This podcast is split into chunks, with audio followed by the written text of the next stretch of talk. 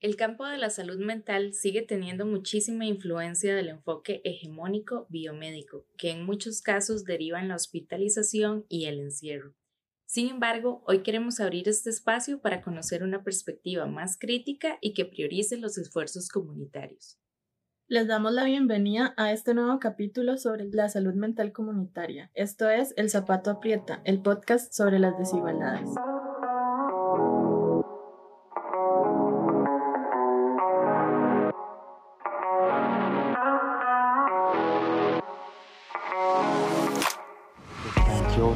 Lloviendo resto. Apenas como pareció dormir un ratico.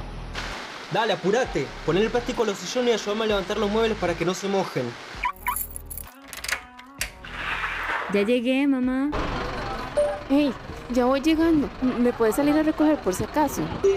Sebas, ¿cómo hago para subir esta foto a mi perfil? Abuelo, nada más la seleccionas y le das donde dice publicar. Entonces, ¿a dónde vamos a pasear este fin de semana? Vamos a ver si estira la cobija con el turismo esta temporada baja. Desigualdades hay de muchas formas, pero en todas el zapato aprieto. Muchas gracias a todos y todas nuestras oyentes por acompañarnos. Mi nombre es Silvia Sofeifa, yo soy docente en la Escuela de Psicología y actualmente investigo acerca de salud mental en población joven y adolescente desde el Instituto de Investigaciones Sociales de la UCR. Y yo soy Catalina Arce, también docente de la Escuela de Psicología e investigadora en el Instituto de Investigaciones Sociales sobre temas de salud mental más relacionados con el acceso de la población estudiantil de la U a los servicios eh, institucionales en torno al tema. Nuestra invitada de hoy es bachiller en enseñanza de la psicología y egresada de la carrera de psicología. Recientemente culminó su tesis de licenciatura, para la cual realizó una revisión sobre el cierre de los espacios asilares del Hospital Nacional Psiquiátrico Manuel Antonio Chapuy y Torres, recientemente renombrado a Hospital Nacional de la Salud Mental. Su nombre es Paola Alfaro. Bienvenida al Zapato Aprieto. Muchas gracias por la invitación. Es un placer estar acá compartiendo en este espacio tan importante. Paola, sabemos que existen diferentes definiciones de salud mental según la importancia que se le da a ciertos aspectos mínimos que se consideran necesarios para decir que una persona cuenta con salud mental. En su investigación, ¿cómo se entiende la salud mental? Excelente pregunta. El asunto con el concepto de salud mental es que tiene un enfoque muy desde la medicina, ¿verdad? Y se, y se circunscribe solamente a espacios como de expertos en salud y yo en mi investigación quise retomar un concepto mucho más amplio que tiene que ver con reconocer a la persona o al sujeto como una persona integral, ¿verdad? No solamente su salud mental desde un concepto médico, sino que tiene que ver también con sus relaciones, con sus vínculos, con sus oportunidades laborales, económicas y de desarrollo, que sabemos que todo eso influye en lo que conocemos como salud mental. Entonces trato de alejarme un poco como de esa visión médica para posicionarlo más como desde lo social, ¿verdad? Esta persona que se desarrolla en diferentes áreas y cómo esas diferentes áreas afectan o promueven su salud mental y su bienestar general. Muchas gracias, Paola. Vinculando un poquito con la respuesta que acabas de dar, nos das como un panorama, ¿verdad?, sobre las implicaciones sociales y otro tipo de elementos que pues sobrepasan o van más allá de lo biomédico. También nos gustaría preguntarte, como, además de lo que ya nos dijiste, ¿Cuál es la importancia de vincular la salud mental con lo colectivo o lo comunitario desde la experiencia de tu investigación? Claro, eh, bueno, desde mi investigación, especialmente porque me, me intereso en esta cuestión del modelo asilar y cómo este modelo asilar ha hecho estragos, digamos, en la vida de muchas personas, más allá de su condición física, más allá de un diagnóstico psiquiátrico. A ver, no hablo tanto como de los diagnósticos psiquiátricos, sino del efecto de la psiquiatrización en las personas, ¿verdad? Sabemos que el encierro, la, la medicalización exagerada tiene un efecto negativo en la vida de las personas, más allá de una condición de salud mental. Entonces lo podemos ver como desde, desde las personas que sufrieron un asilamiento extenso, ¿verdad? De años, versus personas que tal vez tuvieron la misma condición diagnóstica, pero no sufrieron ese asilamiento, las condiciones de vida son muy distintas. Entonces sabemos que lo que causa el deterioro es el encierro, no la enfermedad, ¿verdad? Como tal, si, si fuera el caso que, que se existe, porque ese es otro tema, o sea, o si, o si podemos diagnosticar eh, con seguridad una, una condición mental.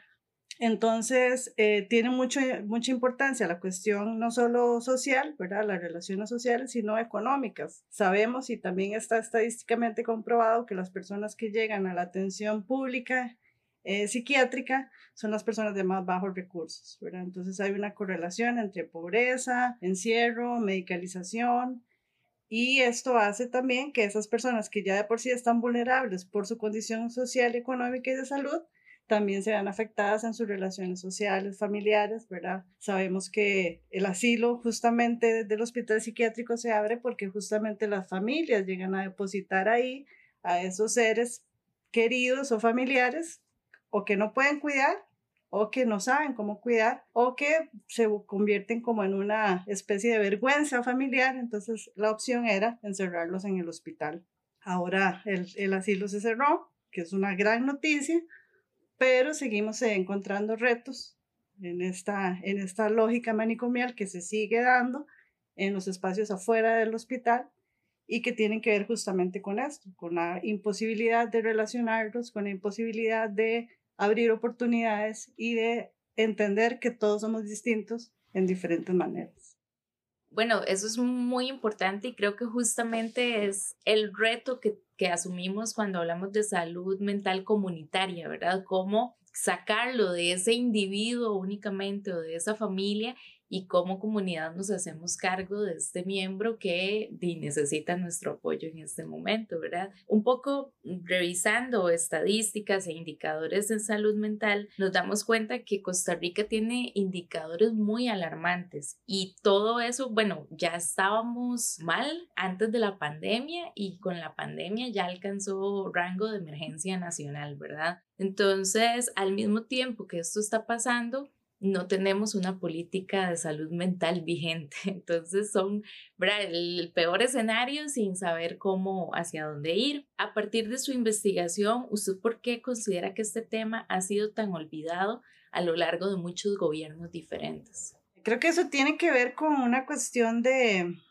política, sí, pero también de responsabilidad es decir, si seguimos pensando que la salud mental es un, es un tema que le, que le corresponde solo a los especialistas en salud y solamente a los psiquiatras y solamente al hospital psiquiátrico, esto va a seguir siendo relegado ahí, ¿verdad? Y de repente se vuelve muy cómodo que haya un lugar donde podamos depositar todo eso de lo que no nos queremos hacer cargo y que esté bien lejos, ¿verdad? También que, que, esté lejos, que no tengamos que lidiar con esas personas, que no tengamos que verlas, cuando igual, ¿verdad? En cualquier momento, cualquier persona necesita de una atención, ya sea psiquiátrica, mm, psicológica, ¿verdad?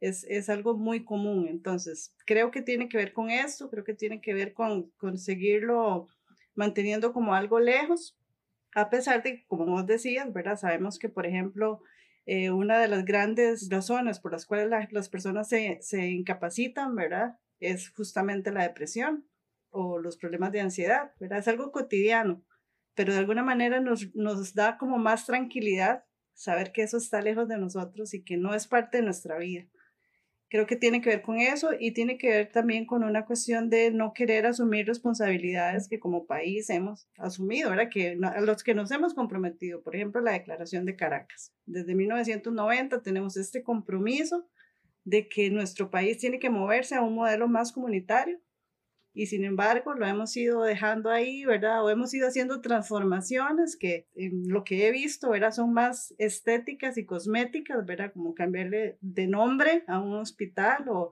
o pintarlo o abrir ciertas salas, ¿verdad? Para que sea más comunitario, pero lo cierto es que no es comunitario porque las personas tienen que ir hasta ya sea Pavas o ya sea Tres Ríos para recibir su atención, cuando lo que nos, nos pide la Convención de Caracas, entre otros compromisos internacionales, es que cada persona pueda acceder a la salud eh, psicológica, psiquiátrica en su comunidad, en su device, no movilizarse hacia lugares lejos, que lo que hacen es aislarlo de su entorno y además vulnerabilizarlo porque sabemos también que los hospitales psiquiátricos son lugares donde fácilmente se pueden violar los derechos humanos de las personas con discapacidad psicosocial.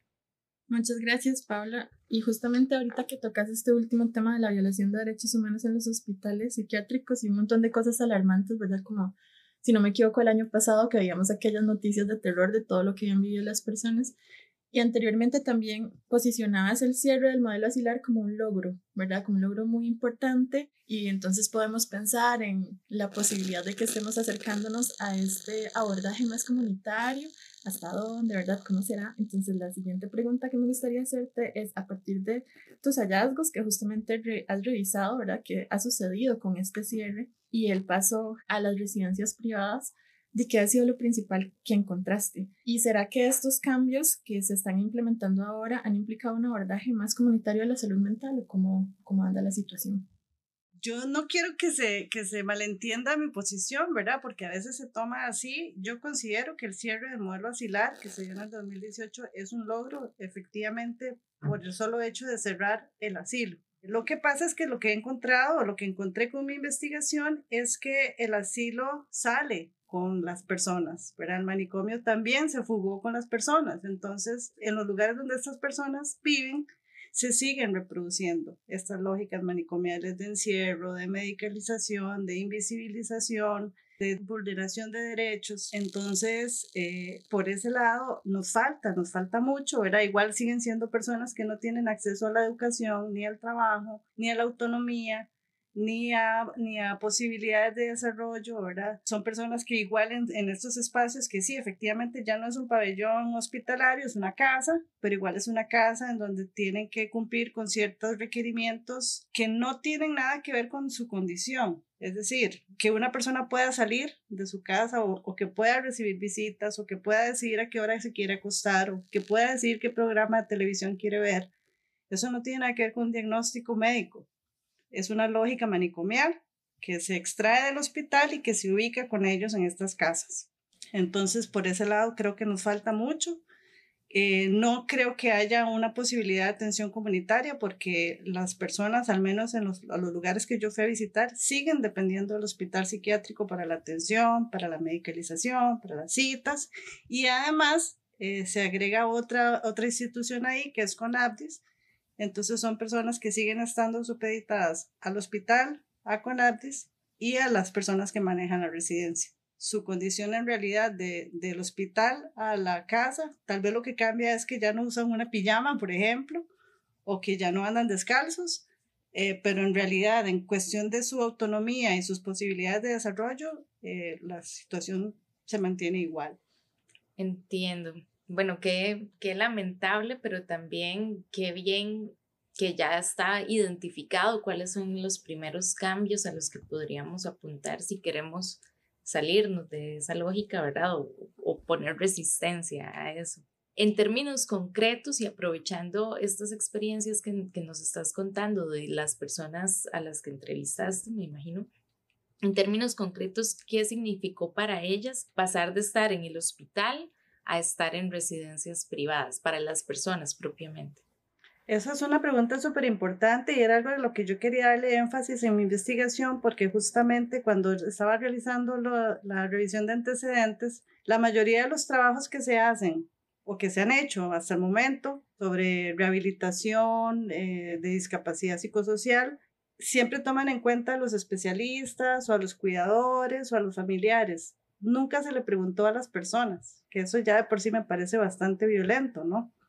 Entonces, en mi investigación, yo sí quería que las personas que fueron reubicadas, yo a este proceso de cierre del modelo asilar le llamo una reubicación de pacientes, quería que fueran ellos los que contaran. Obviamente, también hablo con profesionales y también hablo con cuidadores y administradores, pero la voz más importante es la de ellos. Y en ese sentido es muy interesante porque cuando se triangula toda la información, ¿verdad? Tanto profesionales de psicología y de psiquiatría como cuidadores reconocen un gran avance, pero cuando se habla con las personas que están reubicadas, ellos realmente no encuentran gran diferencia entre cómo viven en un lado y cómo viven en el otro. Y además, en algunos de los casos, eh, algunas personas manifestaban que estaban mejor en el hospital porque tenían amigos, porque tenían trabajo, ¿verdad? Un trabajo simbólicamente remunerado, pero al final era una remuneración, y porque tenían cosas que hacer, estaban ocupados, digamos, en el hospital, tenían que ir al taller, tenían que ir a,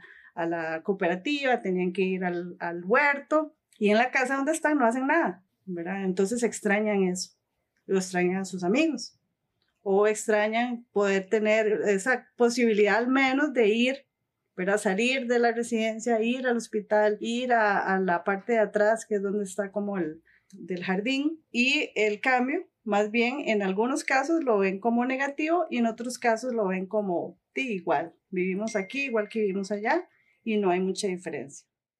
Qué triste. Sí, sí, sí. Y es curioso porque cuando se le pregunta a los psiquiatras o se le pregunta a los cuidadores, ellos sí, ¿verdad? Como reconocen que, claro, aquí está mejor, aquí los cuidamos más, aquí tienen más oportunidad, pero realmente no le preguntamos a las personas que necesitan el abordaje cómo quieren ser abordadas o qué quieren hacer, sino que esta cuestión de las, las regulaciones, los, los proyectos de ley, eh, las políticas, se hacen sin tomar en cuenta la posición de las personas que son las que reciben la atención justamente esto que, que nos estaba contando Paola, a mí lo que me muestra es el gran vacío que hay en términos de salud comunitaria, el hecho de que una persona llega a su casa y pierde toda su red social, pierde en qué ocupar su tiempo o por qué sentirse valiosa, que cómo contribuye. Y, y, pienso que quienes trabajamos con comunidades tenemos ahí una gran oportunidad de cómo ofrecer espacios y vínculos a esas personas que regresan a la comunidad después de mucho tiempo de estar en una lógica diseñada especialmente para ellas y ellos.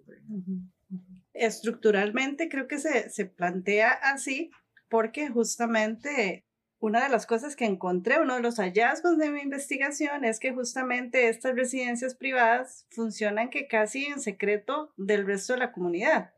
¿Verdad? Porque el resto de la comunidad no quiere esas residencias ahí, no quiere a esas personas ahí. Entonces, eso es parte también, ¿verdad? De cómo desde lo comunitario tenemos ese reto de, de no solo incluirles, ¿verdad? Sino además hacerlos parte de la comunidad. En esta cuestión de la, del cierre asilar se habla de una reinserción social, pero no hay una reinserción social porque esas personas igual están enclaustradas en sus residencias y no comparten con la comunidad, no asisten a los parques, no van a la iglesia, o sea, no son parte de la comunidad. Y creo que eso también nos llama la atención de cuál es nuestro enfoque comunitario si desde las comunidades rechazamos a estas poblaciones distintas. Sí, justamente ahorita que, que ustedes decían eso, yo coincido un montón y tengo una pregunta que no sé si la podemos responder acá en este momento o si tenemos eh, los insumos para hacerlo, pero pensaba en que lo comunitario siempre suena hermoso escrito en papel y lo colectivo y todas las reformas que entonces vamos a cambiar la ley de salud mental o vamos a cambiar cómo abordamos o atendemos la salud mental en la universidad o en los espacios, ¿verdad?, a los que accedemos, pero cuando se llega a ver las acciones concretas es como que dice, ¿verdad? Se nos quedó en papel. Entonces me surgía la, la, gran pregunta, que es la que les digo, que de repente no tenemos una respuesta de, desde la, la experiencia de las tres que trabajamos estos temas, ¿qué será lo que nos hace falta o cómo nos acercamos más al abordaje de la salud mental comunitaria? Bueno, yo pienso, ¿verdad? Así como una tentativa de respuesta.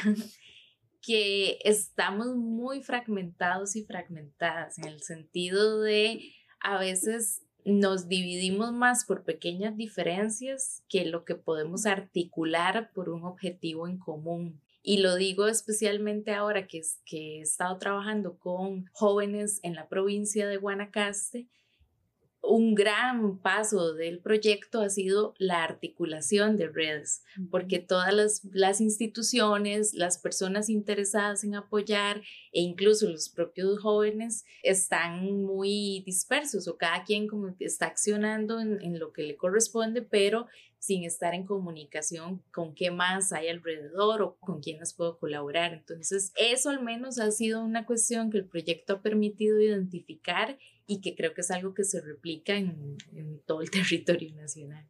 Sí, yo coincido que estamos muy desarticulados y históricamente en el tema, al menos en nuestro país, de, de salud mental y de abordaje comunitario, eh, es algo que aparece y aparece, ¿verdad? Desde documentos desde 1980 y 1990 y el 2000 y el 2010 y el 2020, siempre lo que se encuentra es que hay desarticulación. Repetimos que, mira, estamos desarticulados, pero ¿qué vamos a hacer al respecto, ¿verdad? Dentro de 10 años habrá otros estudios que digan, ahí vienen qué, que estamos desarticulados. Entonces creo que sí, y además creo que eh, es un problema, no sé si soy muy, muy ingenua o utópica, pero creo que no es difícil de, de resolver, porque al menos en, en, esta cuestión del abordaje comunitario y de la reinserción social, eh, yo encuentro que hay ya, digamos, las estructuras. Tenemos en todos los cantones y en todas las comunidades, tenemos un comité cantonal de deportes, tenemos una casa de la cultura, tenemos un EVAIS, tenemos una clínica, o sea, los espacios están ahí. Pero volvemos a lo mismo, ¿cómo hacemos para que la persona que tiene una discapacidad psicosocial o que es migrante pueda llegar al, comité cantonal o al, al comité de deportes?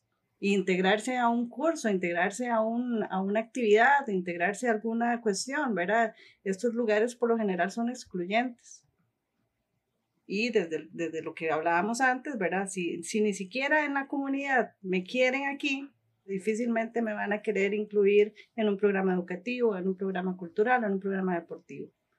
Entonces creo que la estructura está y se pueden hacer muchas cosas, pero sí necesariamente necesitamos como cambiar de dirección y empezar a entender que las comunidades migrantes, sexualmente diversas, eh, con discapacidad psicosocial, son parte de la sociedad y tenemos que incluirlas y tenemos que convivir con ellas y no podemos seguir pensando en que eso es algo que, que está ya en Paz o que está ya entre Ríos o que está ya en los Chiles y no, no nos convoca a nosotros. Claro, yo coincido con ambas y, y la desarticulación me parece un tema fundamental y también a partir de la experiencia de, de la investigación en la que estoy trabajando ahorita, la parte inicial que, que abordábamos en el podcast, la concepción teórica de salud mental. ¿verdad? Siempre la hemos entendido como algo individual y algo que, como ustedes decían, se trabaja ya lejísimos o se lo tiramos a estas personas profesionales para que no esté cerquita. Entonces, yo también le agregaría esto de cómo la estamos entendiendo o cómo hacemos que podemos hacer para que la entendamos como algo necesario de abordar en comunidad y en colectivo. Claro, aprovechando justamente este último comentario de, de Cata, que nos pone a reflexionar en cómo todos y todas tenemos que hacernos cargo, ¿verdad? De alguna, de alguna manera. Yo te preguntaría a modo de cierre que nos comentes brevemente cómo se relaciona el tema de la salud mental comunitaria con las desigualdades? Mucho, o sea, la relación es gigantesca, empezando porque, como les comentaba, sabemos que las personas que asisten a la consulta o, al, o a la atención psiquiátrica son las personas con menos posibilidad económica.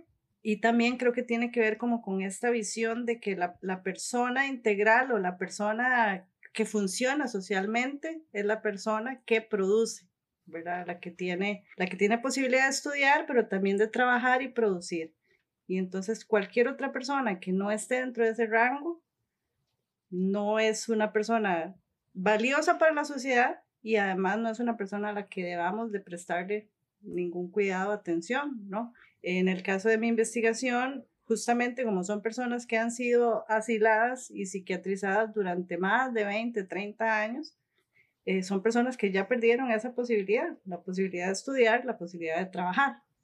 Pero eso no quiere decir que no sirvan como personas. O sea, son personas que pueden desarrollarse en otros ámbitos, ¿verdad? Socialmente, culturalmente, emocionalmente, con sus vínculos. Entonces, creo que efectivamente la salud comunitaria tiene que ver con esta posibilidad de, de ver a las personas más allá de su capacidad de producir y tomarlas como las personas integrales que somos, que si bien habrá unas que no puedan trabajar, pueden hacer muchas otras cosas y pueden desarrollarse de muchas otras maneras en la comunidad y ser valiosas para la comunidad y aportar mucho a la comunidad desde su lugar y desde su vulnerabilidad que debe ser reconocida, pero además debe ser también subsanada en la medida en que se pueda y además entendiendo que todos somos distintos y que la salud comunitaria pasa por ahí, por entender que todos somos distintos y que todos tenemos derecho a, a ser parte de una comunidad, a aportar, pero también a recibir de esa comunidad. Claro, y que la salud no esté condicionada al poder adquisitivo, ¿verdad? Si puedes pagar, entonces tenés lo que necesitas y si no, buena suerte. Exacto. Sí. Bueno, muchas gracias a Paola por habernos acompañado y posicionar este tema tan importante. También agradecemos a todas las personas que nos escuchan y esperamos que el tema haya sido de su interés y lo disfrutarán tanto como nosotros. También tenemos un agradecimiento especial al licenciado Andrés Dinartes Bogantes, investigador del Instituto de Investigaciones Sociales, que estuvo participando en la preproducción de este episodio. Recuerden que pueden escuchar este y otros episodios de El Zapato Aprieta en Spotify, YouTube, Anchor FM y Google Podcast. También les esperamos en nuestra página en Facebook donde pueden encontrar muchos más contenidos realizados desde el Instituto de Investigaciones Sociales de la Universidad de Costa Rica. Esto fue El Zapato Aprieta, el podcast sobre desigualdades.